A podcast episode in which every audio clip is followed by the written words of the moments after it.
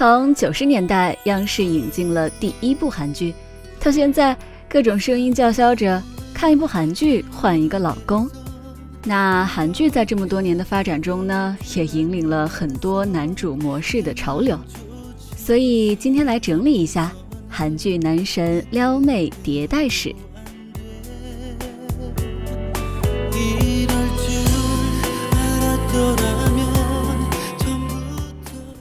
第一代韩剧里面的男神大多都是深情多金的帅骑士。一九九三年，央视引进了第一部韩剧《嫉妒》，但是直到四年后，同样由崔真实主演的《星梦奇缘》才算真正开启了国人的韩式少女心。当安在旭饰演的大明星江明在演唱会上一边走向观众席里的女主角涟漪。一边唱歌向他表白的时候，我想无数女观众对着电视机幸福的要晕倒了。王子爱上灰姑娘的经典款组合由此就开始大行其道。《夏娃的诱惑》里张东健和《冬季恋歌》里的裴勇俊都是其中的集大成者呀。他们是成熟稳重的公司高管，帅气优雅，正直温柔。完全就是照着白马王子的标配，严丝合缝的长出来的，偏偏还对出身平凡的女主角死心塌地，危急时伸出援手，低潮时暖心鼓励，成长的路上默默陪伴，瞬间就收获了全亚洲女性的少女心。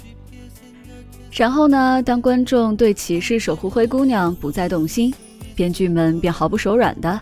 把女主角推向车祸、绝症之类更加凄惨的命运，好借此把高富帅的深情指数上升到一个新的高度。《蓝色生死恋》里，宋承宪饰演的尹俊熙，在海边抱着身患白血病的恩熙，看着他在自己怀里停止呼吸的画面，估计在当年虐到了很多观众，以至于后来当观众们看到俊熙也出车祸去世的时候。反而觉得这不仅是对男主角，也是对观众自己的一种解脱。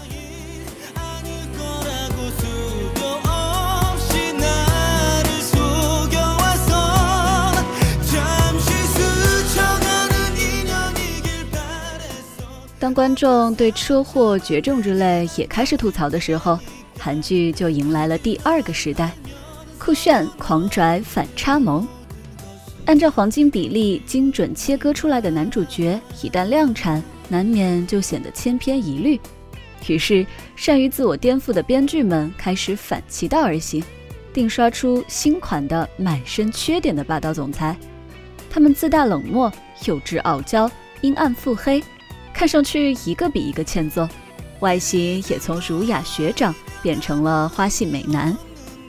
这类的男主角。通常因为某种强制的外作用力而不得不和女主角共处一室，《浪漫满屋》里是假结婚，《我的女孩》里是假兄妹。于是，在朝夕相处中，女主角总是能发现霸道总裁酷炫狂拽伪装下有一颗善良又敏感的内心，继而就无可救药地跌入了陷阱。起初，越是嚣张跋扈的男主角。最终谈起恋爱来就越是死心塌地，这种先抑后扬的反差带来的奇异的萌感，就顺利的掀起了新一轮的韩流狂潮了。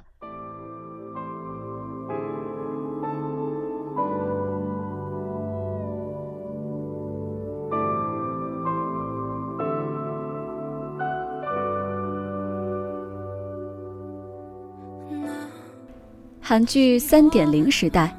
简直就是犯规的特异功能。当穷尽了人类世界里各种大众情人的可能性之后，编剧们就很自觉地把男主角给送上天了。《神显王后的男人》里，金鹏道凭借着一张符咒可以古今来回穿越；听见你的声音里，朴修夏会读心术；《主君的太阳》里，宋中原可以斗鬼；而到了《来自星星的你》里面。涂敏俊已经犯规到不像话了，颜值一流，隐形富豪，通晓百科，瞬间移动，还可以暂停时间。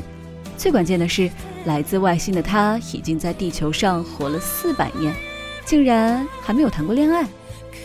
当这样一种男人在你知道或者不知道的时候，隐忍的爱着你，试问天底下有哪个女人还能够坚守阵地不沦陷呢？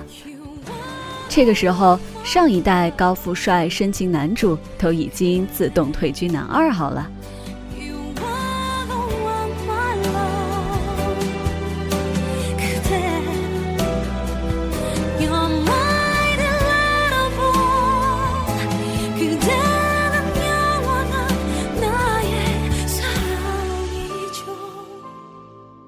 那么到了今天呢？韩剧已经开启了第四个时代，和女主恋爱，和女观众调情。